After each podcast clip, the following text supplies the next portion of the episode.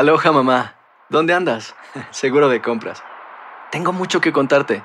Hawái es increíble. He estado de un lado a otro con mi unidad. Todos son súper talentosos. Ya reparamos otro helicóptero Blackhawk y oficialmente formamos nuestro equipo de fútbol. Para la próxima te cuento cómo voy con el surf y me cuentas qué te pareció el podcast que te compartí, ¿ok? Te quiero mucho. Be All You Can Be, visitando goarmy.com diagonal español. Boost Mobile tiene una gran oferta para que aproveches tu reembolso de impuestos al máximo y te mantengas conectado. Al cambiarte a Boost, recibe un 50% de descuento en tu primer mes de datos ilimitados. O, con un plan ilimitado de 40 dólares, llévate un Samsung Galaxy A15 5G por $39.99. Obtén los mejores teléfonos en las redes 5G más grandes del país. Con Boost Mobile, cambiarse es fácil. Solo visita boostmobile.com. Boost Mobile, sin miedo al éxito. Para clientes nuevos y solamente en línea, requiere AroPay. 50% de descuento en el primer mes requiere un plan de 25 dólares al mes. Aplican otras restricciones. Visita boostmobile.com para detalles. Si no sabes que el Spicy McCrispy tiene Spicy Pepper Sauce en el pan de arriba y en el pan de abajo, ¿qué sabes tú de la vida? Para, pa, pa, pa. Cassandra Sánchez Navarro junto a Catherine Siachoque y Verónica Bravo en la nueva serie de comedia original de VIX, Consuelo, disponible en la app de VIX ya. Una producción de Euforia y Pitaya. Algunos pasajes de este podcast incluyen descripciones explícitas de violencia y contenido sexual que podrían herir la sensibilidad de algunas personas, especialmente la de otras sobrevivientes. Como en las películas de Hollywood, velas, violines, pétalos de flores y copas de champán. Así nos han pintado las noches de boda a través de las grandes novelas, poemas, películas y canciones. A veces me pregunto cuántos hemos probado la miel de ese momento tan esperado.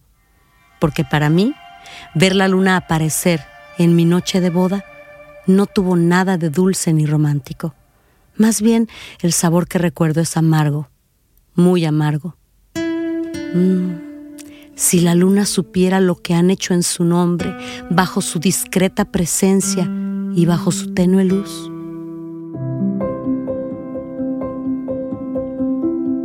Hola Raquel. Hola María. Hey, por suerte a la luna siempre le sigue el sol. Y nosotras seguimos por este viaje a través de tus recuerdos, que no es fácil. Así es. Y hablando de lunas, mira, yo me casé en el espacio de un lunch de oficina así de rápido, y a menos de un mes de celebrar la fiesta de mis 15 años. Imagínate. Recapitulando un poco lo que escuchábamos en el episodio anterior, tú estás a punto de cumplir los 16 y tu sueño era debutar como artista, pero resulta que ahora en esa mañana de noviembre te nos has casado con tu productor en un martes cualquiera, sin pompa ni romance. Tus padres ya se fueron a casa tras la rápida ceremonia, después de que Sergio, un hombre muy poderoso, los amenazara con o me la caso o me la robo. Se fueron a disgusto y preocupados, pero con esa promesa tuya de que los voy a llamar todos los días por teléfono, ¿verdad? A todo esto, Sergio te impone absoluto secreto. Nadie, ni en la banda que están formando de Boquitas Pintadas, ni en la academia en la que participas, pueden saber dónde fueron cuando se ausentaron dos horitas. Esa misma tarde regresamos a la academia, María, como si nada para continuar con nuestras clases y los ensayos. Pero ¿cuál era su excusa? ¿Por qué te pedía absoluto secreto? ¿Eso no te hacía, pues, sospechar algo? Lo que pasa es que según él, esto me iba a afectar en mi carrera. Y que si más adelante se, se iba a hacer público era cuando él lo decidiera, todo en su debido momento. Todo lo que Sergio decía, María, sonaba lógico, congruente, o sea, todo. Ese era su poder, el don de la palabra y el don de lograr que nadie en su entorno cruzara informaciones sobre sus andanzas, porque además no le convenía. Éramos mucha gente a su alrededor y todos guardando secretos. Bueno, principalmente sus secretos mente compleja de la cual nos falta todavía mucho por descifrar, la mente de Sergio. Y para eso vamos a contar con una ayuda crucial, con Francia Piña, psicóloga. Pero antes de que se nos una Francia para dibujar la mente del maestro en profundidad, tenemos que escuchar tu relato, tu historia del día de hoy. Llega la noche de ese día de tu boda, 8 de noviembre de 1985. Ya te has casado, eres la señora Andrade, ya regresaste a tus clases como si nada, cierran la academia y Pues yo encandilada porque Sergio le había dicho a mis papás que nos íbamos de luna de miel a Nueva York, y aquí es justamente donde sigue mi relato. En un auto, de noche, sentada al lado de mi nuevo esposo y de camino a nuestra luna de miel. En boca cerrada. Lo que nunca se dijo sobre el caso Trevi Andrade, por Raquenel Mariboquitas. No vengo a contar mi versión, vengo a contar mi historia.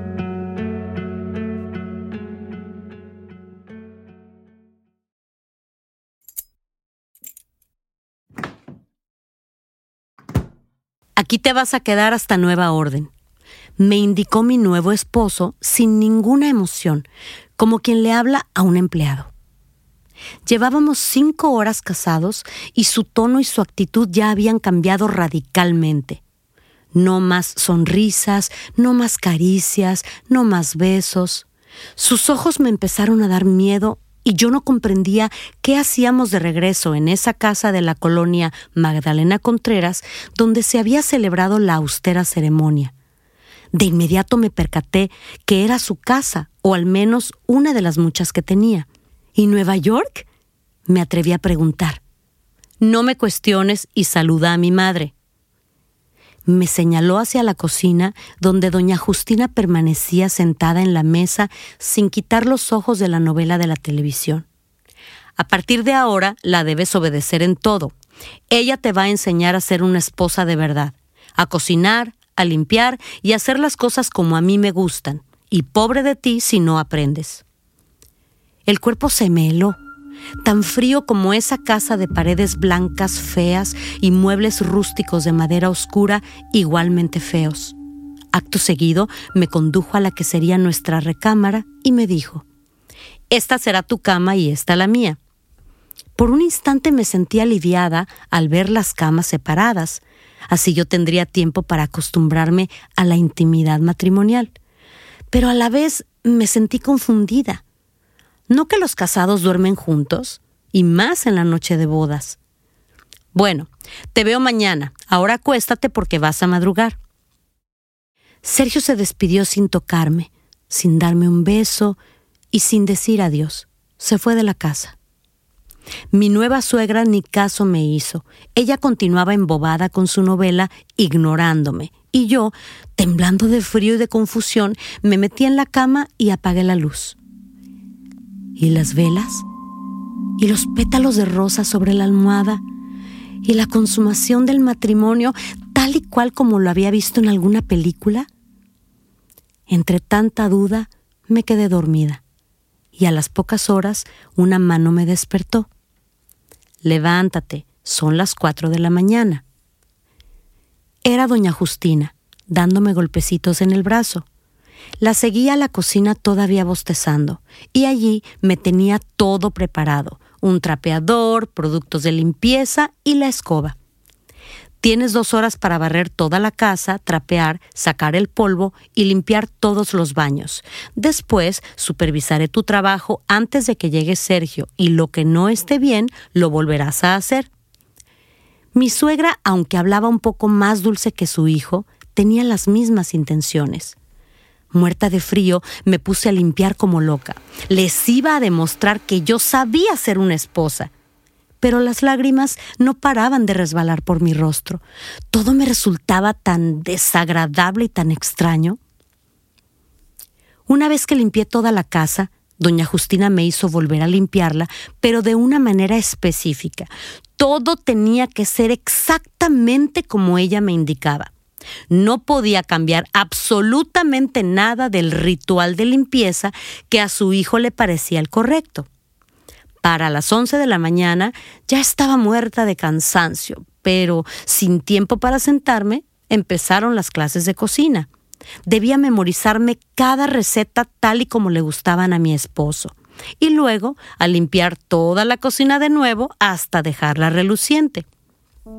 A la noche, Sergio llegó muy serio. Apenas saludó a su mamá. Le pidió el reporte del día, que si cómo me había portado, que si había trabajado duro, que si había obedecido, y después me señaló el largo pasillo que conducía hasta nuestra habitación y me dijo, Desnúdate, acuéstate en el suelo y espérame. Él se fue para la cocina. Lo escuché hablar con su mamá. Tal vez estaban discutiendo, no lo sé. Después escuché la voz del cuarto de doña Justina y Sergio regresó. Me miró desnuda, tiritando sobre las frías losas que yo misma había limpiado dos veces ese día hasta dejarlas brillantes, y comenzó a golpearme con los puños. Me pegó y me pegó y me agarró del pelo y me dio fuertes zarandeadas, arrastrándome por el pasillo sin decir una sola palabra. Me pegaba en el estómago, en las piernas, en la espalda, y yo solo escuchaba su respiración cada vez más agitada. De pronto detuvo los golpes y comenzó a acariciarme, y en contra de mi voluntad consumó el matrimonio. Mejor dicho, me violó. Entiende que lo hago por tu bien para que seas perfecta. Fue todo lo que pronunció al terminar y levantarse. Me hizo un gesto para que lo siguiera al cuarto y me acostara. Como pude, me metí en mi cama y él en la suya. Apagó la luz. Del miedo que tenía no pude ni sollozar. Del dolor de los golpes me quedé dormida hasta que a las cuatro de la madrugada la voz de doña Justina me volvió a despertar. De camino a la cocina, cojeando por los moretones y las heridas, vi las gotas de sangre en las limpias y centellantes losas del pasillo. Mi sangre. Dale con el trapeador a eso antes de que se levante Sergio, me recomendó la mujer, y por primera vez vi tristeza y vergüenza en sus ojos. Doña Justina sabía lo que había pasado, pero prefería ignorarlo. Con el tiempo se portaría mejor conmigo y hasta llegaría a defenderme frente a su hijo, pero esos primeros días solo se limitó a voltear los ojos hacia otro lado o a cerrar la puerta de su cuarto cuando Sergio entraba en la casa. Y yo, aprendí a no llorar y a cumplir con una nueva regla. Sergio me impuso que siempre que me dirigiera a él debía pedir gracias por todo, perdón por todo y por favor por todo. Buenos días, ¿cómo estás? Por favor, ¿quieres que te sirva ya el café? Gracias. Ese debía ser mi saludo cada mañana y cuidadito me equivocara. Si quería ir al baño, tenía que pedir permiso a él o a doña Justina. Si quería tomar agua de la llave o sentarme en una silla, debía de consultarlo con ellos y, por supuesto, finalizar mis frases con gracias, perdón y por favor. A los puños le siguió el cable de la plancha. A las palizas en la noche le siguieron las palizas en las mañanas, casi siempre acompañadas de sexo. Si no cosía el botón de una de sus camisas bien, me hacía escribir en una libreta dos mil veces, cosí mal el botón de la camisa y debo mejorar, cosí mal el botón de la camisa y debo mejorar. Me salió un callo de agarrar el lápiz y hasta hoy no me gusta escribir nada a mano. Si su mamá le decía en su reporte diario que planché mal un pantalón, debía prepararme para las consecuencias. ¿Qué prefieres? ¿El cable de la plancha o escribirlo dos mil veces? A veces me daba elegir el castigo con tanta ironía y sarcasmo que casi sonaba generoso. Una tarde apareció más temprano. Yo llevaba diez días sin salir de esa casa ni siquiera a ver la luz del sol. Ándale, ponte esa chamarra que nos vamos a ir a caminar al parque. Me invitó apiadado de mi palidez y mi cansancio que hacían que los moretones resaltaran más sobre mis brazos y mis piernas. Al llegar al parque, nos sentamos en un banco y empezó a hablarme animadamente sobre unas canciones que estaba componiendo. Por un buen rato volvió a ser como antes de casarnos y hasta me emocioné y pensé que todo había sido una pesadilla y que lo soñé y que nunca más me iba a poner una mano encima. Al levantarnos del banco y encaminarnos hacia la casa, se me olvidaron unas vitaminas y un juguito que me había comprado. Ay, déjame regreso por mis cosas, le dije alegre y despreocupada. Con cariño me pasó la mano por el cabello y yo pensé que me iba a besar, cuando me agarró del pelo fuertemente y me zarandeó con todas sus fuerzas hasta aventarme al suelo. Casi me desnuca, casi me arranca parte de mi cabello. No valoras el detalle ni lo que te compro y lo dejas por ahí olvidado me dijo en voz baja, asegurándose de que nadie nos veía y nadie nos escuchaba en medio del inmenso parque. Levántate y camina o te doy otro jalón de pelos hasta que te deje calva. Antes de entrar en la casa, me sentó en su auto y me pasó el teléfono. Dentro de la vivienda no tenía ningún aparato, posiblemente para que a mí no se me ocurriera pedir ayuda. Ahorita mismo llamas a tu mamá y le dices que estamos en Nueva York, en un hotel precioso, que hace mucho frío y que regresamos en una semana. Ándale, y que no te tiemble la voz. A ver si puedo confiar en ti y no le demuestras que estás llorando. Sergio me amenazó sacándose el cinturón y mostrándomelo de cerca.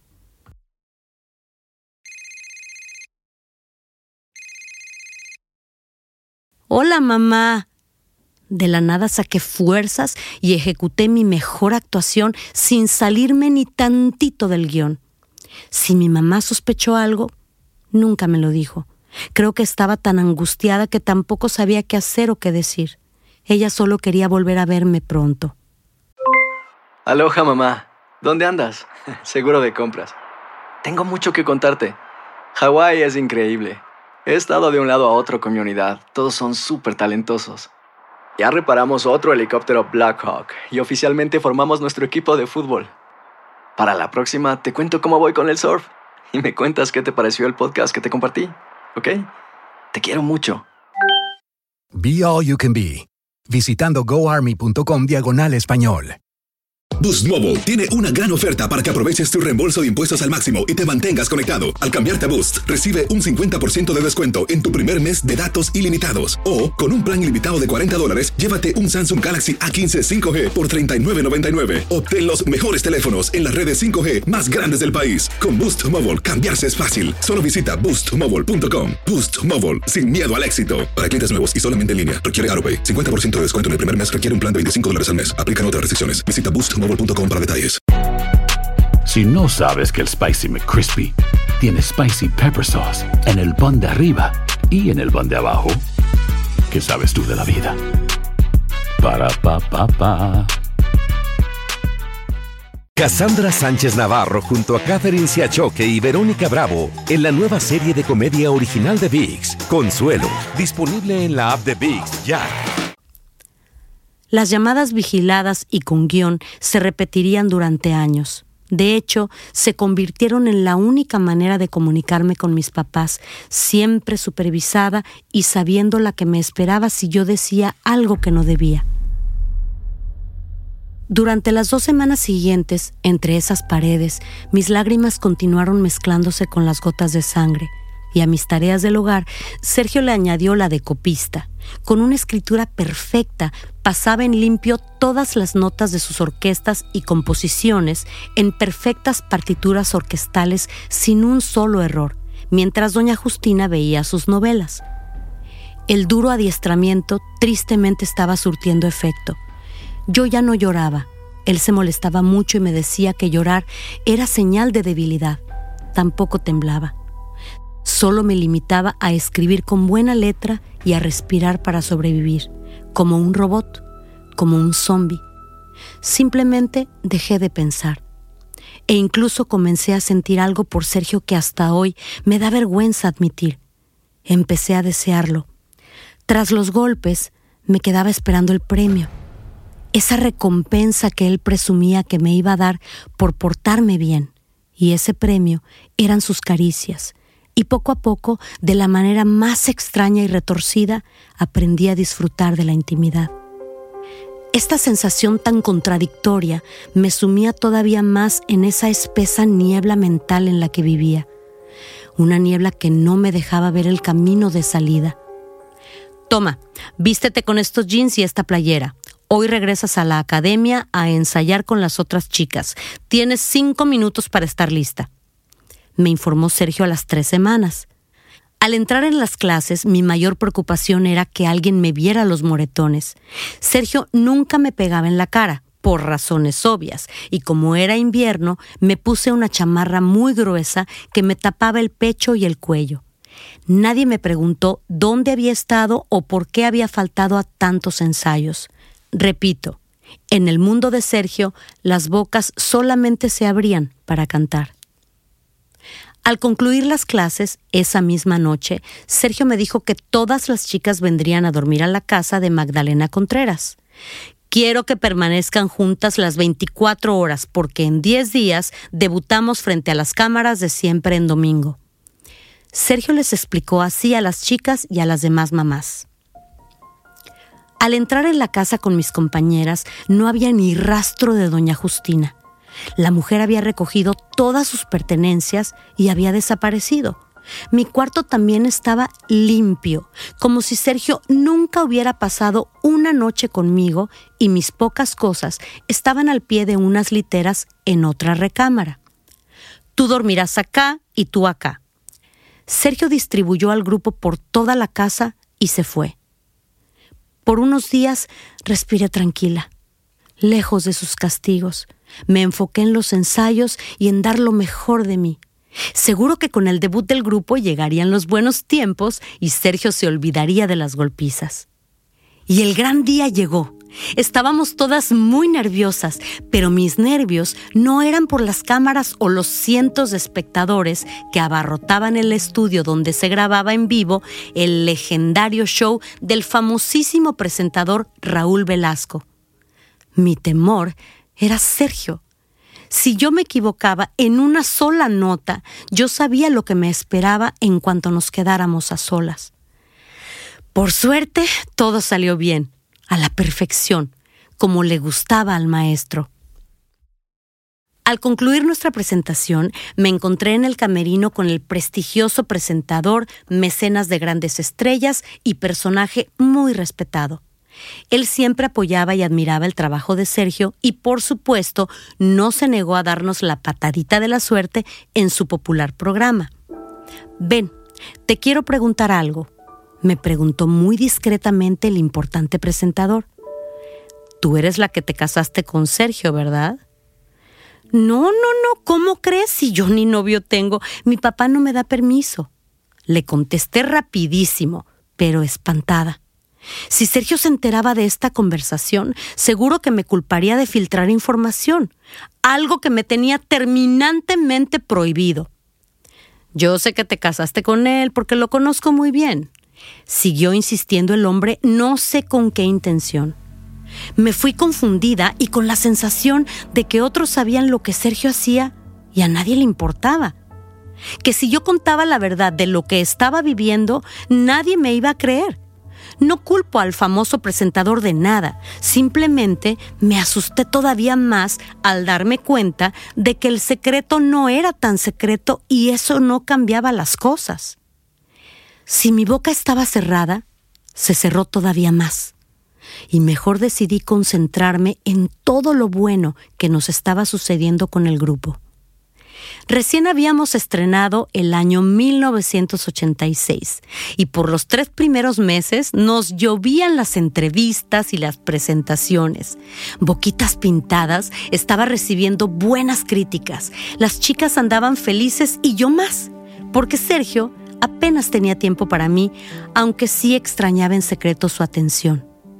Suena ilógico, pero le tenía miedo y a la vez quería sus abrazos como ilógica fue la reacción de Sergio al éxito de nuestro proyecto. Sin razones ni motivos, una buena mañana nos dijo que Boquitas Pintadas se desintegraba, que el grupo musical se terminaba, que solamente cumpliríamos los pocos compromisos que quedaban y listo. Para entonces yo ya le había confesado a mi amiga y compañera que me había casado con el maestro. La reacción de Gloria fue, de nuevo, extraña.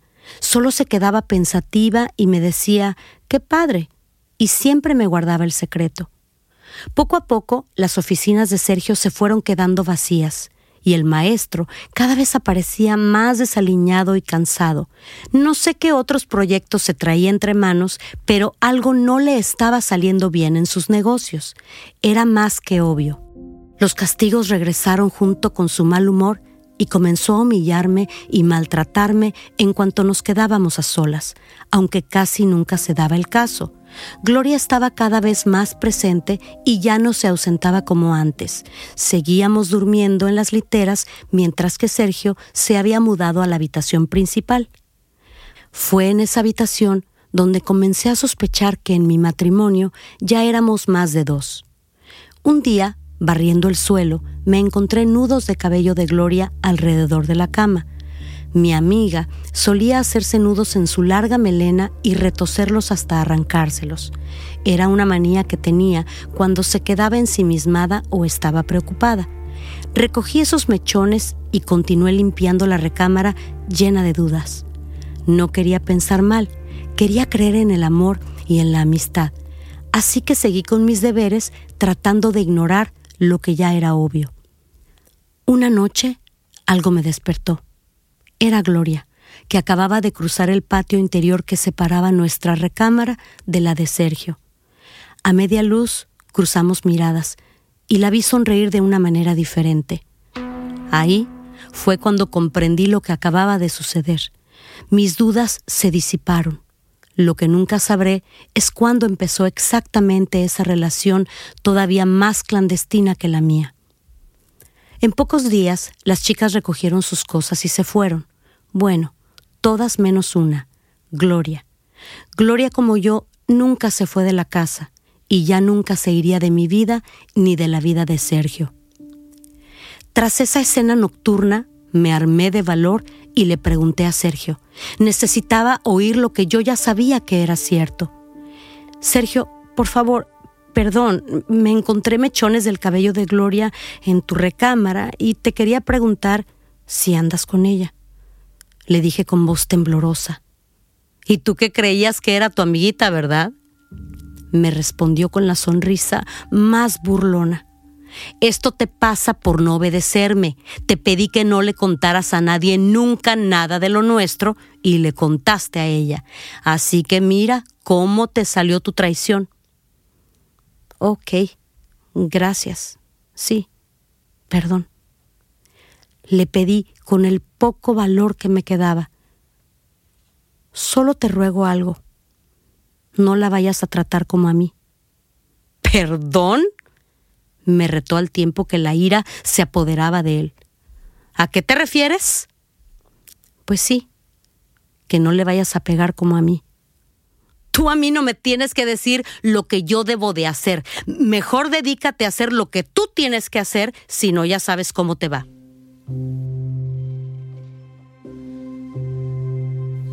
No sé si por este ruego, pero no golpearía delante de mí a mi nueva compañera de hogar y matrimonio. Al final, Gloria, la chica independiente y rebelde, también había caído en las redes del maestro y esto iba a complicar las cosas mucho más para ella y para mí, porque ahora el infierno sería compartido, aunque de maneras muy diferentes. Aloha mamá, ¿dónde andas? Seguro de compras. Tengo mucho que contarte. Hawái es increíble. He estado de un lado a otro con mi unidad. Todos son súper talentosos. Ya reparamos otro helicóptero Blackhawk y oficialmente formamos nuestro equipo de fútbol. Para la próxima te cuento cómo voy con el surf y me cuentas qué te pareció el podcast que te compartí, ¿ok? Te quiero mucho. Be All You Can Be, visitando goarmy.com diagonal español. Boost Mobile tiene una gran oferta para que aproveches tu reembolso de impuestos al máximo y te mantengas conectado. Al cambiarte a Boost, recibe un 50% de descuento en tu primer mes de datos ilimitados. O, con un plan ilimitado de 40 dólares, llévate un Samsung Galaxy A15 5G por $39.99. Obtén los mejores teléfonos en las redes 5G más grandes del país. Con Boost Mobile, cambiarse es fácil. Solo visita boostmobile.com. Boost Mobile, sin miedo al éxito. Para clientes nuevos y solamente en línea, requiere AroPay. 50% de descuento en el primer mes requiere un plan de 25 dólares al mes. Aplican otras restricciones. Visita Boost para detalles. Si no sabes que el Spicy McCrispy tiene Spicy Pepper Sauce en el pan de arriba y en el pan de abajo, ¿qué sabes tú de la vida? Para, pa, pa, pa. Cassandra Sánchez Navarro junto a Catherine Siachoque y Verónica Bravo en la nueva serie de comedia original de VIX, Consuelo, disponible en la app de VIX ya. Raquel, no sé qué me inquieta más, el abuso que acabas de contarnos o la candidez con la que nos lo cuentas. Doña Justina, la suegra, eh, juega un papel muy importante en tu historia, pero de ella se ha hablado muy poco en los años de este escándalo. Ellos tenían una relación muy extraña. Sin embargo, él culpaba a su mamá de todo esta, esa misoginia, ¿no? Que él padecía y, y la culpaba que porque ella le había que lo había tratado mal y lo había enseñado a crecer y a aprender a base de golpes. Era raro porque porque sí no se llevaban muy bien todo el tiempo, sin embargo a ella le daba una responsabilidad muy grande, por ejemplo en el caso mío, de, de, cuidar que yo aprendiera exactamente, todo perfectamente como a él le gustaba, desde la limpieza hasta cocinar. Y yo me acuerdo que, que en un pastel un día, con las nueces y lo que tenía que adornarlo, le puse, te amo, Sergio. Y cuando llegó Sergio, no te quiero contar lo que me pasó diciéndome que no entiendes que tienes que adornar como mi mamá te enseñe, no como se te dé la gana. Yo le dije, es que pensé que era un detalle para ti, porque fue lo que se me ocurrió. Entonces, eso era muy estricto todo, todo tenía que ser literal. Y doña Agustina, me dices, en alguna ocasión me has comentado que mm, prefería más a su otro hijo. Lo que pasa es que, según lo que ella decía, su otro hijo era un poco más normal, y estoy siendo un poco irónica, ¿no? Porque no le daba tantos problemas en este sentido como Sergio hacía.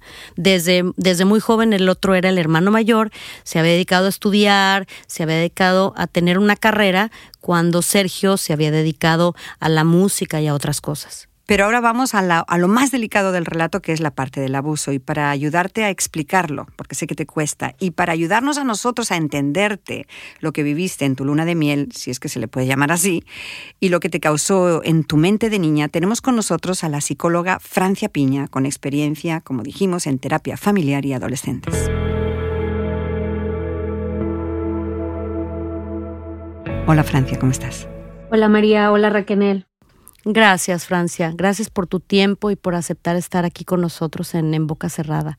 Gracias a ustedes por tomarme en cuenta para poder colaborar en esto que estás haciendo, que es tan valiente y tan liberador y tan necesario también gracias a Dios, como dice Francia, estoy eh, liberándome de esto. Obviamente sigue doliendo porque yo creo que, que lo peor que le puede pasar a un ser humano es que cuando uno tiene un sentimiento tan puro por alguien, ese sentimiento sea aplastado de una manera tan cruel.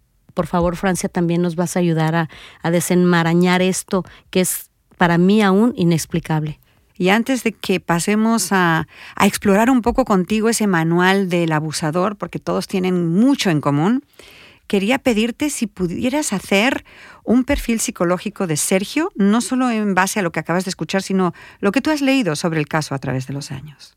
Mira, este perfil encaja en dos trastornos, en el que es el antisocial y el narcisista, y la combinación de estos dos pues hace un monstruo como el que se ha venido conociendo a través de libros, de testimoniales, de, pruebas también.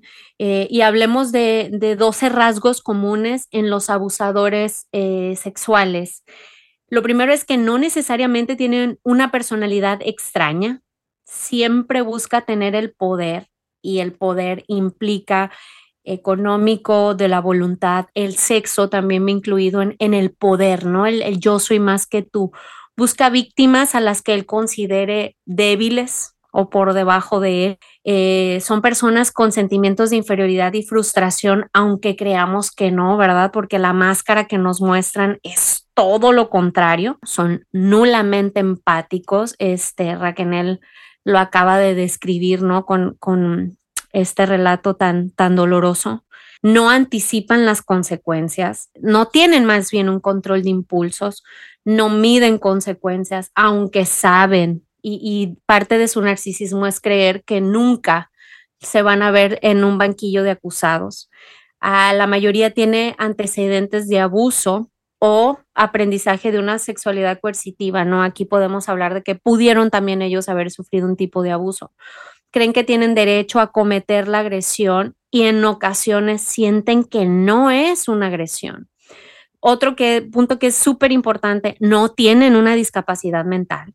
No la tienen como para decir, ¿en qué estaba pensando? Sí estaba pensando. No es una persona que tenga alguna anomalía en sus capacidades mentales. En su mayoría son plenamente imputables, lo que acabo de mencionar dos puntos atrás, o sea, sí se pueden ver acusados.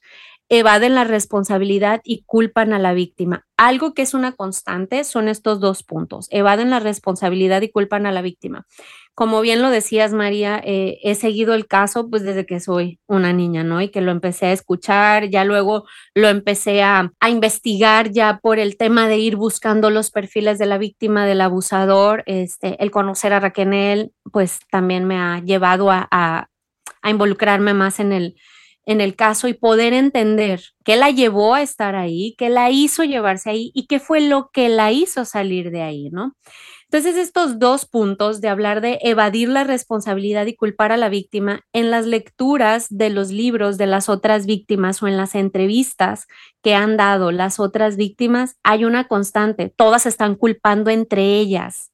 ¿Y a qué nos lleva? Él fue el que causó todo. De ahí surge todo de una persona y qué hizo él, las trabajó de una manera tan impecable para él que difícilmente lo voltean a ver a él como el origen de todo. Ha hecho que entre todas se peleen, tanto cuando estuvieron ahí como fuera de esta vorágine de la secta, ¿no? Fíjate que yo cuando ya salí de toda esta situación y que fui liberada de la prisión y todo más, y que empecé a, rehacer y recuperar de alguna manera mi vida, algo pasó en mi cerebro que de pronto eh, yo relacionaba perfectamente a 100% lo que Sergio me decía, ordenaba y lo que me pasaba con lo que después vino a ser mi, mi, mi religión o lo que empecé a conocer de, de, la religión o, de Dios, para ser más exactos. Entonces, en algún momento pensé, dije, Dios santo, este hombre se sentía Dios, porque lo mismo que te enseñan que pasa es lo que él se decía, el poder, la obediencia, los castigos, ¿no? Y en mí causó un conflicto mental muy fuerte. Obviamente hoy, hoy entiendo a Dios de otra manera, muy diferente, pero al principio fue muy difícil para mí porque me sentía yo que entonces no iba a poder salir adelante. Nos dices que estás comparando a Sergio el Castigador con un Dios al que, al que, al que se le teme y es castigador también. Correcto, porque para mí, cuando yo salgo de esto, dije, ¿en dónde estoy? Que entonces, entre Dios y Sergio, ¿a dónde voy a parar? Porque ambas cosas, el amor a una persona y el amor a Dios, habían sido completamente mal entendidas. Y eso del clan lo tenemos que erradicar completamente. Esto fue una secta, fue un grupo sometido bajo una persona con malas intenciones. Y esta persona, Sergio, usó una técnica del cual quiero que nos hables, eh, Francia, el famoso grooming. Claro que sí, hablemos del grooming, del groomer, también está así, tal cual literal, el acicalamiento, ¿no? Y, si le buscamos el sentido de cómo él iba embelleciendo, y lo dijo Raquel en una de sus frases cuando habla de la no noche de bodas, que dice, lo siento, pero esto es para que seas perfecta. El groomer busca eso. Primero, su, su misión es dedicar un tiempo considerable en ganarse la confianza del menor de edad hay que aclarar que el grooming va en su mayoría enfocado a menores de edad. Eh, obviamente, a través de engaños, lograr sus objetivos. Van a pretender ser alguien que no son. Van a ofrecer comprensión, consejos y apoyo. En algunos casos van a dar regalos, ya sea regalos eh, como objetos o regalos como tiempo, entendimiento, empatía, comprensión, gestos eh, cariñosos, un abrazo, agarrarle la mano, eh, no sé, hasta un, un apretón de manos en el hombro, una palmadita, le van dando atención al menor. Utiliza su posición o su reputación profesional. En otros casos los llevan de viajes, les regalan paseos, organizan fiestas. Luego de ganarse la confianza, el groomer empieza a proceder al chantaje y va pidiendo cosas mayores. Aquí no es necesario el contacto físico para que ya exista un daño muy grande en el menor de edad. Lo que el groomer quiere hacer es, como te decía, tumbar las figuras de autoridad que están antes que él en este caso ir, es ir haciendo a un lado a padres, a maestros, a quien represente una amenaza en su objetivo. En el manual del buen groomer también encuentro, y lo hemos visto con Sergio en este relato, eh, puntos como restringir horas de sueño, mala alimentación, golpes seguidos de caricias. es ir debilitándolo incluso físicamente, es, es ir tumbando eh, todas las defensas posibles, incluidas las físicas. Alguien que no duerme, que no come, ¿cómo va a andar? Vulnerable, frágil. Y si hay que empezar a fragilizar al ser humano físicamente, pues es más fácil empezar a entrar en su psique o en su mente. Y acá todas entraron porque querían, bajo un grooming que se fue desarrollando por meses con, con, la mayoría, porque empezaba con semanas, con días, las inscribía en su academia y entonces el contacto era diario, no era una o dos veces por semana, era diario con clases exhaustivas todo el día.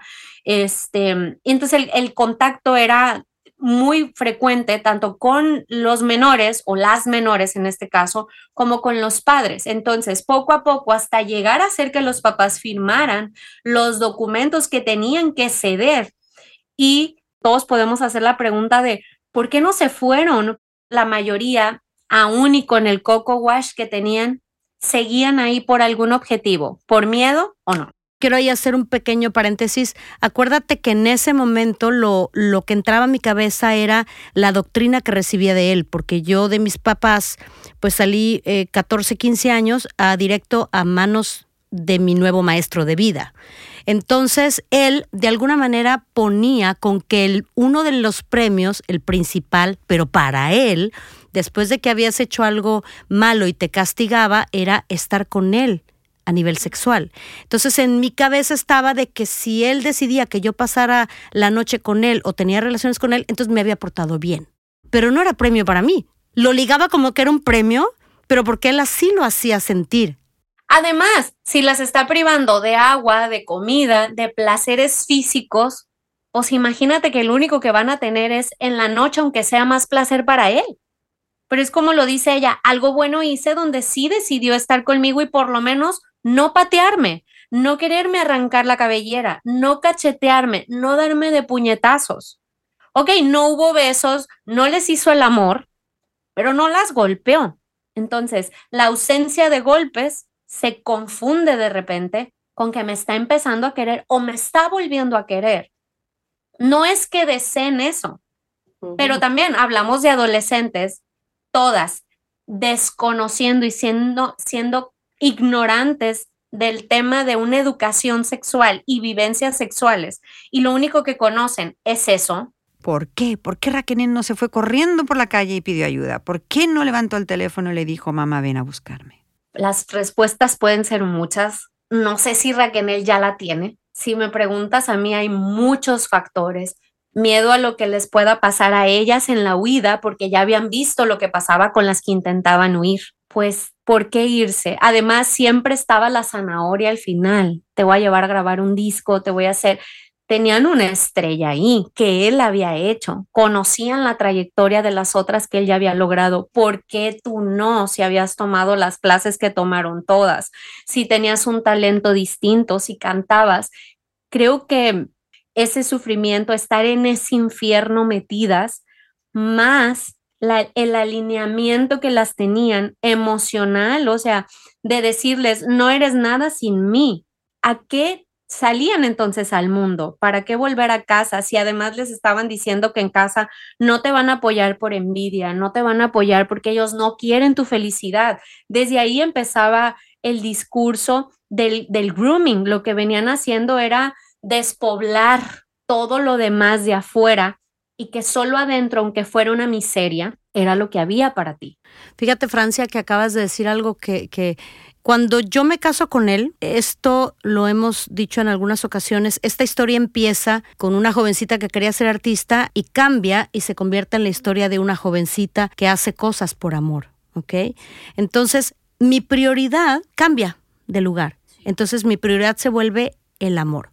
Pero yo aprendí a amar a su conveniencia y a la manera en la que él me enseñó a amar, porque yo nunca había amado a un hombre, ni siquiera novio había tenido. Entonces, fíjate lo importante de lo que acabas de decir. Cuando se pone mi prioridad eso, él era una persona que te decía, ves, si tú haces las cosas bien, mira qué feliz soy. Mira cómo sonrío, mira lo bien que me hace sentir. Entonces, para mí, si yo lo veía tranquilo, independientemente de que no me pegaba o no me hacía cosas feas, si yo en mi cabeza estaba que era el amor, el amor, el amor, y en algún momento empecé a vivir por y para él, entonces ya no me importaba si yo, mi cuerpo sentía placer porque mi cuerpo se confundió y sentía placer con cosas que hoy no sentiría placer, ¿ves? Entonces se, se cambió esa prioridad y fue lo que sea con tal de verlo sonreír, porque para él eso era una demostración de amor. Además, algo bien importante, no dejemos de ver la edad de todas las chicas que entraron. Si para una de las características principales para entrar a una secta, o sea, cómo te vuelves alguien que eres candidato a meterte en una secta, se habla de personas que son vulnerables, con un fuerte grado de soledad o una crisis existencial que les impide encontrar el sentido a sus vidas. Ese sería como el perfil de alguien que puede entrar en una secta, ¿no? Y que le hagan toda esta manipulación, toda esta seducción.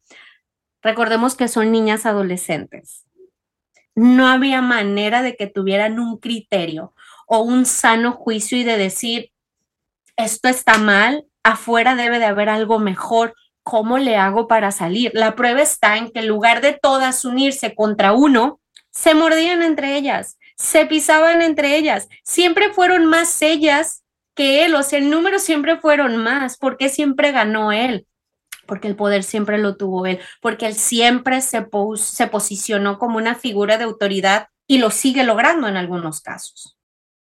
Bueno, Francia, ha sido una conversación muy iluminadora, porque cuando crees que lo sabes todo sobre una historia, siempre llega alguien más y aporta. Y gracias porque has aportado mucho.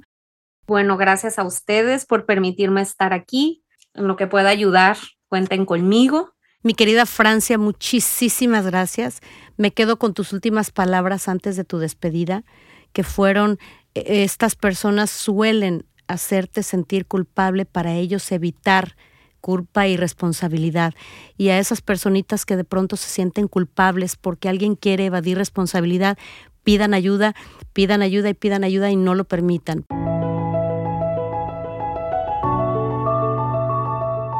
Bueno, Raquenela, a este punto te voy a pedir que hagamos un alto en el camino y nos detengamos en un tema muy escabroso. Eh, es uno de los pasajes de vida que no has contado antes, muy íntimos, y que te marcaron tu cuerpo y tu alma para siempre. Así es, María, y me imagino a qué te refieres. Mira, la pena más grande que me da es que mi mamá y mi hermana, por ejemplo, lo van a escuchar a través de este podcast, porque yo nunca se los he contado, como tampoco les conté antes acerca de mi luna de miel tan amarga que fue como de película de terror y que obviamente ya habrán escuchado en este podcast. Difícil, difícil, pero necesario que nos compartas este y otro secreto porque es hora de acallar otra pregunta que te persigue y que yo escucho que te hacen muchas veces. ¿Por qué nunca fuiste madre? La mayoría de las jóvenes involucradas después de tu llegada con Sergio terminaron teniendo hijos con él o con futuras parejas, pero tú nunca. Pues mira, si me lo permiten, si me acompañan una vez más, los llevaré a un viaje de solo 48 horas a la ciudad de Houston, donde este enigma quedará completamente explicado. Pero eso será en el próximo episodio de En Boca Cerrada.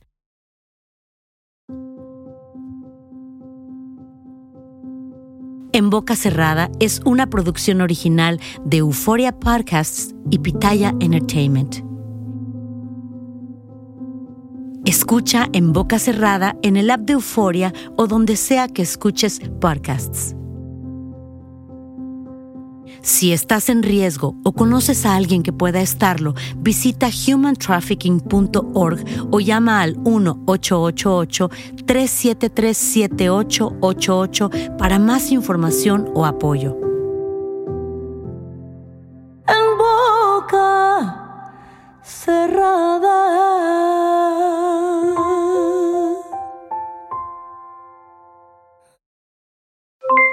Aloha mamá, ¿dónde andas? Seguro de compras. Tengo mucho que contarte. Hawái es increíble. He estado de un lado a otro con mi unidad. Todos son súper talentosos. Ya reparamos otro helicóptero Blackhawk y oficialmente formamos nuestro equipo de fútbol. Para la próxima te cuento cómo voy con el surf y me cuentas qué te pareció el podcast que te compartí, ¿ok? Te quiero mucho. Be All You Can Be, visitando goarmy.com diagonal español.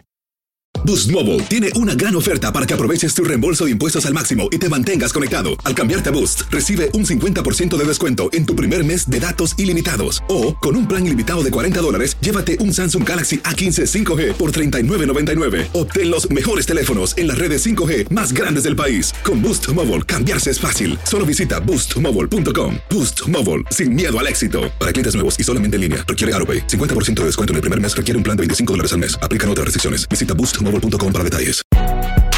Si no sabes que el Spicy McCrispy tiene Spicy Pepper Sauce en el pan de arriba y en el pan de abajo, ¿qué sabes tú de la vida? Para, pa, pa, pa. Cassandra Sánchez Navarro junto a Catherine Siachoque y Verónica Bravo en la nueva serie de comedia original de VIX, Consuelo, disponible en la app de VIX ya.